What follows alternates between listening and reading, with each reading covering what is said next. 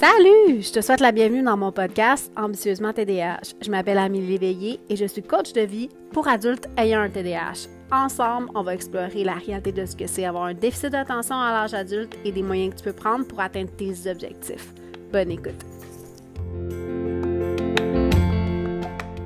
Salut, on est dans l'épisode 44 et aujourd'hui j'ai envie de te jaser du pouvoir en fait de rendre des comptes, accountability en anglais, je préfère vraiment le mot en anglais, mais bon, il n'y a pas d'équivalent en français, et le fait d'avoir des partenaires pour faire les choses. Donc, le body doubling qu'on appelle ça en anglais.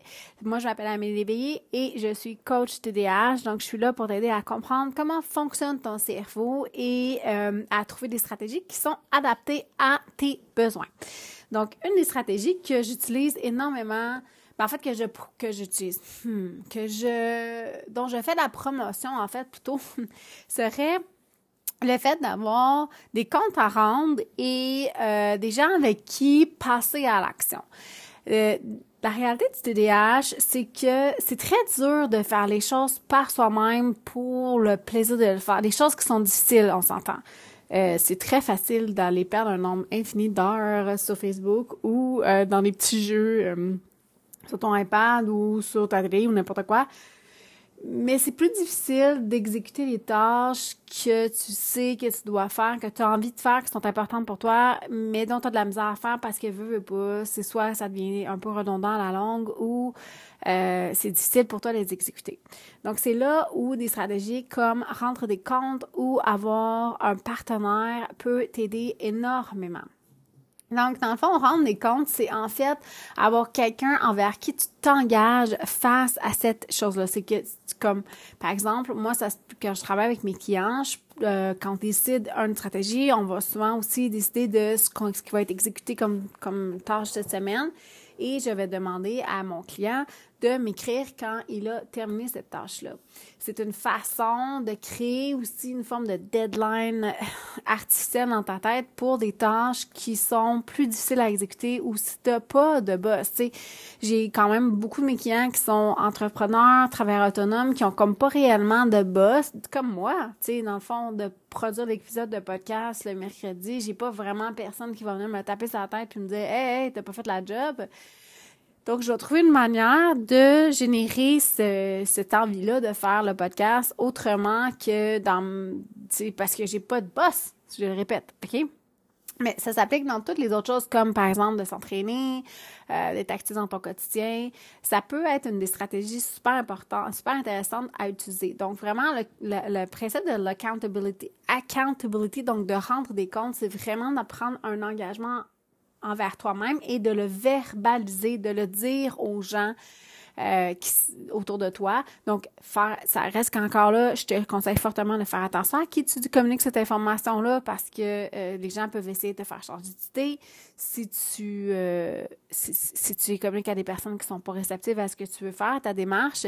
Et comme on est des verbal processors et qu'on a déjà tendance facilement à changer d'idée, c'est extrêmement facile de se laisser influencer par quelqu'un qui va essayer de t'amener dans une direction qui est pas exactement celle que toi tu désires. Donc, quand tu veux parler de ces choses là choisis la personne avec qui tu veux parler. Un coach reste une personne neutre qui va t'aider à euh, prendre des engagements envers toi-même et envers cette avec le coach pour t'aider à passer à l'action. Le rôle du coach, c'est pas d'avoir une opinion sur ce que tu vas faire, c'est bien de t'aider à accomplir les objectifs que tu veux faire, sauf on s'entend si c'est quelque chose qui est dangereux pour toi. Là. Mais euh, c'est vraiment le rôle du coach en réalité. Mais tu peux faire ce genre de stratégie-là avec ton conjoint, avec ton ami, avec euh, même à la limite tes enfants. Si tu veux, par exemple, incorporer plus d'activité physique euh, avec ton, euh, dans ton quotidien, tu peux peut-être proposer à un de tes enfants de dire Hey, est-ce que ça tente que le soir, après le souper, ben tu prends ton vélo, puis moi, ben je vais me prendre mes suites de course, puis on va le prendre le marche, on va le courir, puis toi, tu vas faire du vélo. Ça peut être une façon aussi de prendre un engagement avec cette personne-là et cette personne-là a envie, elle va t'aider à passer à l'action. C'est de là où, en fait, le body doubling, le body doubling ou le fait d'avoir un partenaire, c'est une stratégie qui va souvent de pair avec l'accountability. Donc, c'est le fait d'avoir quelqu'un qui va faire la chose en même temps que toi. Donc, ça peut être un entraînement, comme par exemple d'avoir un partenaire d'entraînement ou de t'inscrire à des cours. Moi, je me suis inscrite à un cours de Pilates le mercredi. Je sais qu'il y a un prof, j'ai payé, je sais qu'il y a un prof qui m'attend, je sais qu'il y a des gens qui sont là que je connais pas vraiment, mais c'est pas grave, je sais qu'il y a des gens qui sont là. Donc, il y a comme un phénomène de, ça va être beaucoup plus facile. Tu sais, si je, une fois rendu, ça va être plus dur de dire ah finalement ça me tente pas que mettons si je suis à la maison puis que j'essaie de faire un entraînement toute seule, c'est possible qu'au bout de 10 minutes, 15 minutes, je décide de pas le faire. Donc d'avoir un partenaire d'entraînement avec qui aller faire ces choses-là, ça peut être vraiment intéressant. Euh, plus tu vas avoir un horaire stable avec cette personne-là, plus tu sais qu'elle va t'attendre, plus tu as de chances de passer à l'acte. OK? Mais ça peut aussi s'appliquer pour des choses que vous ne faites pas des choses que vous faites pas pareil, mais que vous faites en même temps. Comme par exemple, tu peux euh, proposer à la personne soit de te rendre dans un endroit comme la bibliothèque, un café, euh, un endroit où tu peux t'installer pour travailler et qu'il y a quelqu'un avec toi qui va elle aussi travailler sur ces choses. Donc, vous faites pas la même chose. Vous faites vos, chacun vos affaires, mais vous, vous prenez un engagement sur, pendant une période, dire une heure, deux heures, je sais pas, la durée que tu as besoin. Et tu vas dire, OK, ben pour la prochaine heure, je vais faire X, Y, Z. Et cette personne-là va te répondre la même chose. Pour la prochaine heure, je vais faire euh, ABC. Et dans le fond, vous vous engagez. Le fait qu'il y ait quelqu'un qui est là, qui t'aide à maintenir le momentum va nous aider à passer à l'action. Ça fonctionne aussi super bien en virtuel. Donc, c'est quelque chose que j'ai essayé, que j'ai, que j'aime énormément faire. C'est de trouver un partenaire avec qui tu vas ouvrir un Zoom ou un Google Meet ou peu importe, un Google, un Team, ce que tu veux, une interface de communication web et euh, vous allez faire la même chose. Donc, vous allez vous dire chacun de votre côté qu'est-ce que vous avez l'intention de faire? Vous fermez votre écran, vous fermez votre son et vous passez à l'action, mais vous fermez pas la communication, faites juste fermer la caméra. Quand je dis fermer l'écran, je m'excuse. Vous faites juste fermer la caméra. Tu peux garder la caméra ouverte, c'est juste que des fois, ça peut être vraiment distrayant d'avoir une caméra ouverte. Donc, tu peux fermer ta caméra, tu fermes ton son et tu fais la chose. Et au bout de 50 minutes, je sais pas la durée que tu as l'intention de faire, tu reviens et vous vous posez la question qu'est-ce que vous avez fait? Ça fonctionne super bien pour euh, du travail administratif, ça fonctionne aussi super bien sur euh, de la, comment euh, faire du ménage. Ça peut même fonctionner avec des gens pour faire du meal prep. Je sais que certains, j'ai déjà entendu parler de gens qui faisaient ça en virtuel, donc de faire un meal prep, par exemple le dimanche après-midi, que chacun vous ouvrez votre, euh, votre écran et vous choisissez de passer à l'action pour faire, euh, vous faites tout ensemble la même chose. Donc, ça peut être de partager les recettes. Comme ça, chacun de votre côté, vous allez avoir des, euh, des repas sains ou des collations saines pour la semaine. Donc, ça peut être une façon super efficace. Je sais que on est vraiment dans un univers où on a tendance à prioriser beaucoup. Chacun fait ses affaires, chacun de son bord.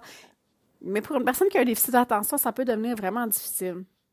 De là où, en fait, qui quand on arrive, tu sais, qu'on est au primaire, on est très, très, très encadré, on se fait énormément structurer.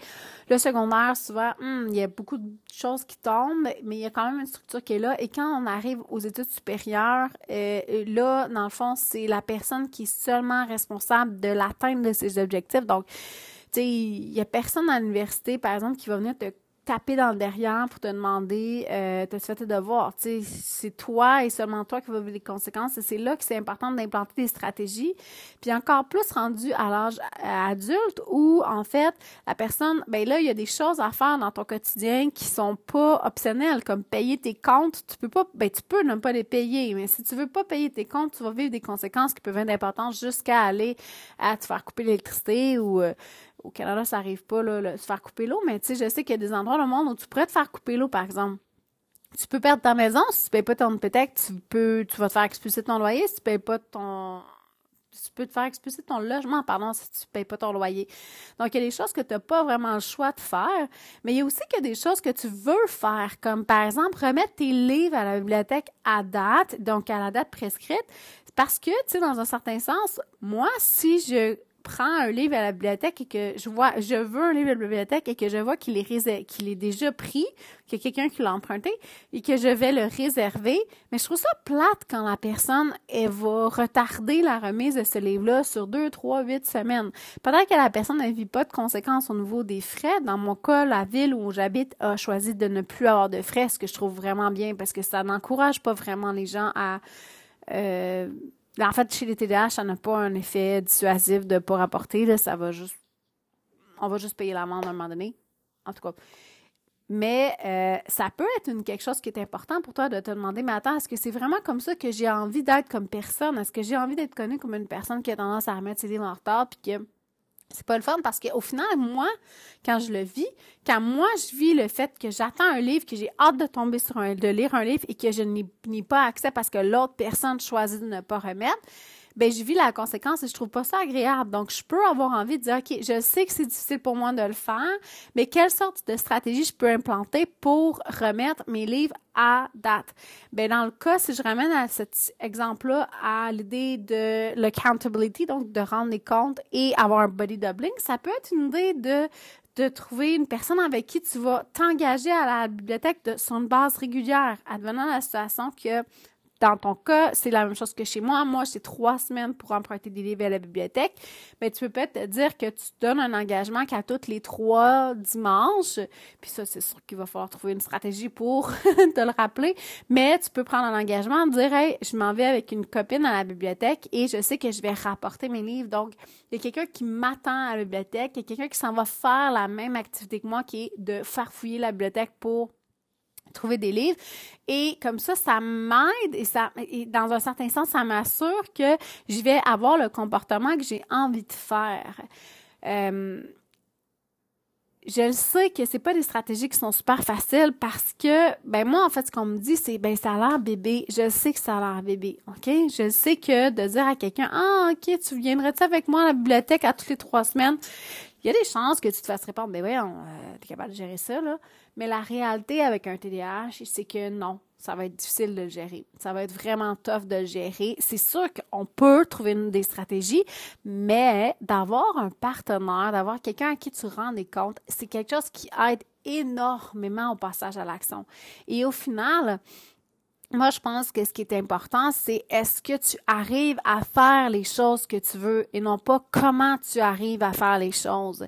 C'est possible que pour toi, tu aies besoin d'être accompagné dans ce genre de stratégie-là.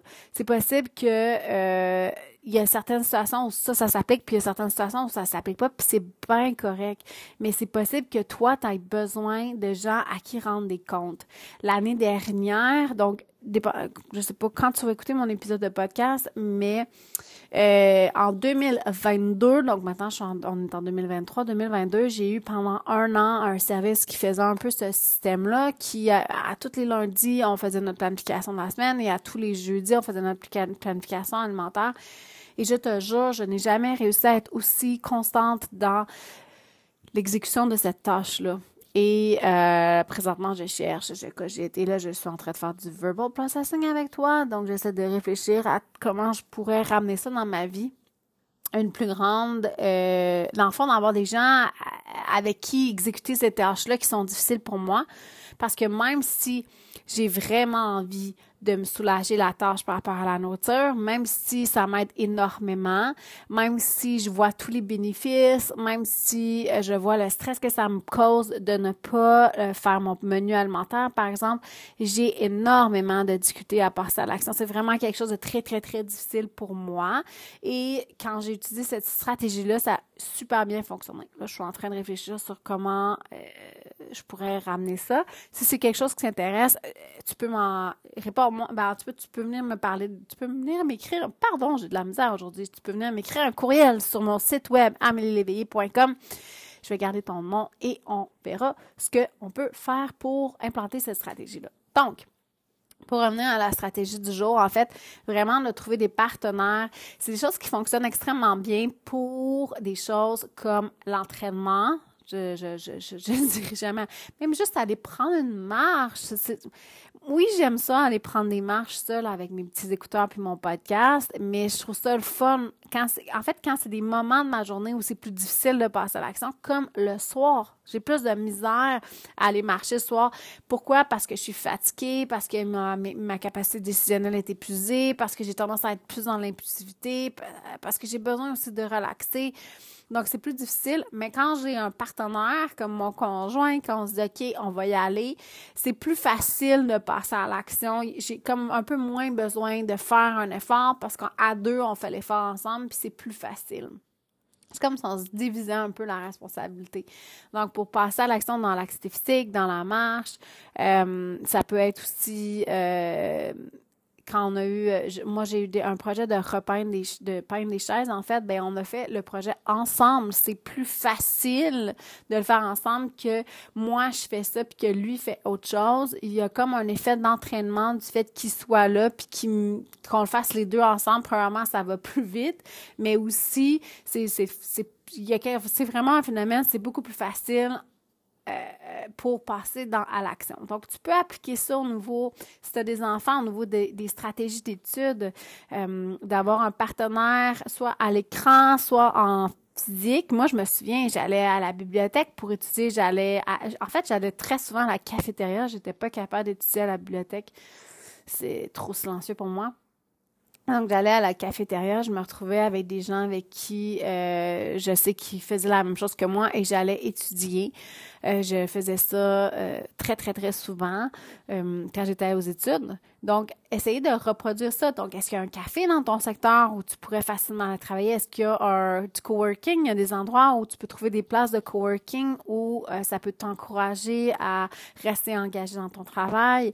Est-ce que tu peux trouver des partenaires virtuels qui peuvent t'aider? Est-ce que tu peux te fixer? Tu sais, si tu veux implanter ce genre de stratégie-là, ce qui peut être intéressant, c'est de te fixer un rendez-vous à toutes les semaines. Donc, tu as une forme de accountability. Veut, veut pas, il faut que les choses, tu sais, à toutes les semaines, il va avoir une récurrence. Puis d'avoir quelqu'un qui le fait en même temps que toi, là, tu as un body doubling qui va t'aider vraiment à implanter ces stratégies, à, passer à l'action quand c'est le moment de passer à l'action. Euh, ça peut être euh, par rapport à ton ménage, par rapport à, à, ton meal prep, ça peut être par rapport à ta planification de la semaine, ça peut être par rapport à l'exécution de tâches qui sont pas agréables. Euh, peu importe que les tâches que, tu sais, comme je disais, le ménage, mais ça peut être vraiment toutes sortes de tâches, payer des, des, factures, ça, je déteste ça. Donc, euh, d'avoir un rendez-vous, un, moment précis avec une personne, puis tu dis, OK, ben ensemble, on va faire ça, ou toi, tu payes tes comptes de ton bar, moi, je paye les miens de mon bar, puis comme ça, on s'assure que les deux, on va le faire. Euh, comme ça, c'est une façon, en fait, d'implanter des stratégies qui vont t'aider à passer à l'action. Parce que je te rappelle que l'important, c'est vraiment le passage à l'action et non pas euh, de trouver une façon parfaite. C'est sûr que quand on implante ce genre de stratégie-là, il y a un petit euh, deuil, peut-être que le fort mot est trop fort, mais il y a un petit deuil d'accepter que non, tu n'y arriveras pas tout seul, que non, ça sera pas exactement comme tu l'as imaginé dans tes rêves, que tu es capable de t'asseoir ton ordinateur avec ton petit café ou ton matcha comme moi et de juste te mettre à fonctionner puis comme si rien n'était. Ça fonctionne pas comme ça le TDAH. Puis l'objectif, c'est jamais d'essayer de devenir comme ça parce que ça marchera pas. Ça, c'est vraiment un idéal que tu cultives qui va, avec lequel il va falloir faire la paix que hum, c'est pas pour moi. Parce que ce qu'au final, qui est important, c'est de se demander comment je peux faire pour passer à l'action? Donc, de quoi j'ai besoin? Ça te ramène beaucoup à cette question-là. De quoi j'ai besoin? Est-ce que ça se peut que j'ai besoin d'avoir quelqu'un avec qui me pousser à passer à l'action? Euh, ça se peut que ça soit ça. Donc, euh, je théorise d'ailleurs sur le fait que c'est possible qu'un sport d'équipe fonctionne bien euh, où le CrossFit a bien réussi parce que, dans le fond, ça crée ce phénomène-là. Ça crée cette espèce de sentiment d'appartenance-là, puis ce sentiment que tu sais qu'il y a des gens qui vont y aller, qui vont t'attendre, avec qui tu as envie de vivre ce moment-là. Et euh, ben, ça crée cette, cette, cette, cette cet engrenage, c'est le mot que je cherchais, pardon, cet engrenage-là qui va t'aider à plus facilement passer à l'action puis faire la tâche. Donc, je récapitule, en fait, la stratégie du jour, c'était vraiment le principe de, rendre des comptes et d'avoir des partenaires euh, d'action en réalité. Donc, accountability et body doubling, c'est deux stratégies qui vont souvent aller ensemble, mais qui sont distinctes. Vraiment, le fait de rendre des comptes, c'est de prendre un engagement. Tu peux le faire auprès de ton conjoint, tes enfants, une amie, ta mère et ton coach. Ton coach sert à ça de dire ben cette semaine je m'engage à donc d'avoir un engagement d'avoir une date limite et de rendre des comptes à cette personne de dire ok ben oui jeudi j'ai fait ça ou samedi j'ai exécuté ça puis d'avoir un retour par rapport à ça. Mais tu as aussi la stratégie du body doubling qui peut être exécutée en parallèle donc avec quelqu'un de différent ou ensemble. Donc que ce soit la même personne qui te serve de accountability et de body doubling. Donc, c'est quelqu'un qui va être là en même temps que toi, que ce soit en virtuel ou que ce soit en présentiel, qui va être en même temps que toi en train d'exécuter une tâche similaire. Soit un entraînement, donc vous faites le même entraînement, soit une tâche qui est similaire comme dire, ben écoute, on va prendre l'entente ensemble. À toutes les semaines, on fait une heure de ménage et on va le faire ensemble. Une chose que j'ai marquée avec mes enfants, si tu as des enfants, c'est que pour faire du ménage, ça aide énormément si tout le monde en fait en même temps. C'est le même phénomène, dans le fond, le body doubling. Personne n'aime faire quelque chose tout seul. Euh, bon, j'ai un absolu, là, personne, mais bon. Ça se peut que toi, t'aimes ça. Moi, j'ai de la misère avec ça. Puis ce que je constate, c'est que mes enfants ont aussi de la misère. Et à chaque fois qu'on utilise la technique de faire un, petit temps de ménage, OK, on met une minuterie, on met de la musique, puis on part, c'est beaucoup plus efficace que si euh, j'essaie de les forcer à faire des tâches au fur et à mesure utilises les choses. Donc, d'implanter ce genre de stratégie-là, ça va utiliser exactement ça. En fait, euh, le body doubling, de dire, OK, tout le monde en même temps, on fait des choses, ça fonctionne super bien, ça aide à passer à l'action, puis en plus, ça encourage parce que la tâche se fait plus rapidement. Euh, et euh, t'impliques tes enfants. Donc voilà, j'espère que c'est quelque chose qui t'aide aujourd'hui. C'est quelque chose qui peut être extrêmement puissant aussi pour cet été.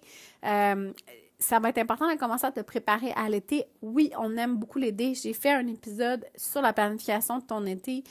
Euh, je vais ramener ça un petit peu aujourd'hui. L'été, c'est une période qui moi j'ai un love-hate relationship, donc j'adore l'été. J'adore la souplesse de l'été et je déteste l'été en même temps parce que j'ai tendance à me désorganiser, j'ai tendance à mettre mes routines à la porte un peu et à finir par avoir énormément de difficultés à passer à l'action parce que mes structures, mes routines, mes stratégies seront moins implantées qu'à l'habitude.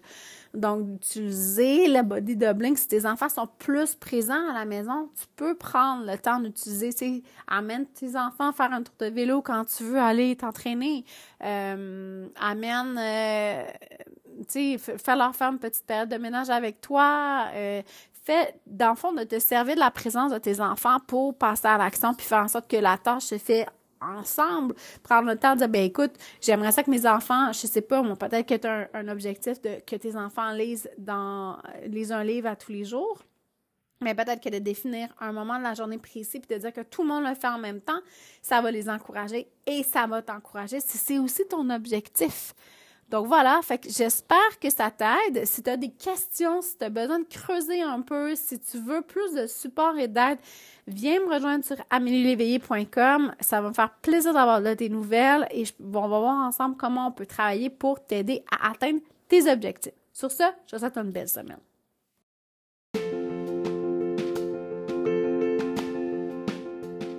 C'est tout pour cette semaine. J'espère que tu as apprécié l'épisode. Si tu l'as aimé, partage-le, laisse-moi un commentaire, je les lis tous, mets-moi un beau 5 étoiles et abonne-toi à mon podcast. Ça m'aide énormément à faire connaître le podcast auprès de d'autres gens qui vivent comme toi avec un TDAH. Tu peux également me trouver sur YouTube à Ambitieusement TDAH ou sur mon site web à amélieléveillé.com. N'oublie pas de t'inscrire à mon infolette où je partage plein de détails croustillants sur ma vie et ma gestion de mon TDAH. Bonne semaine!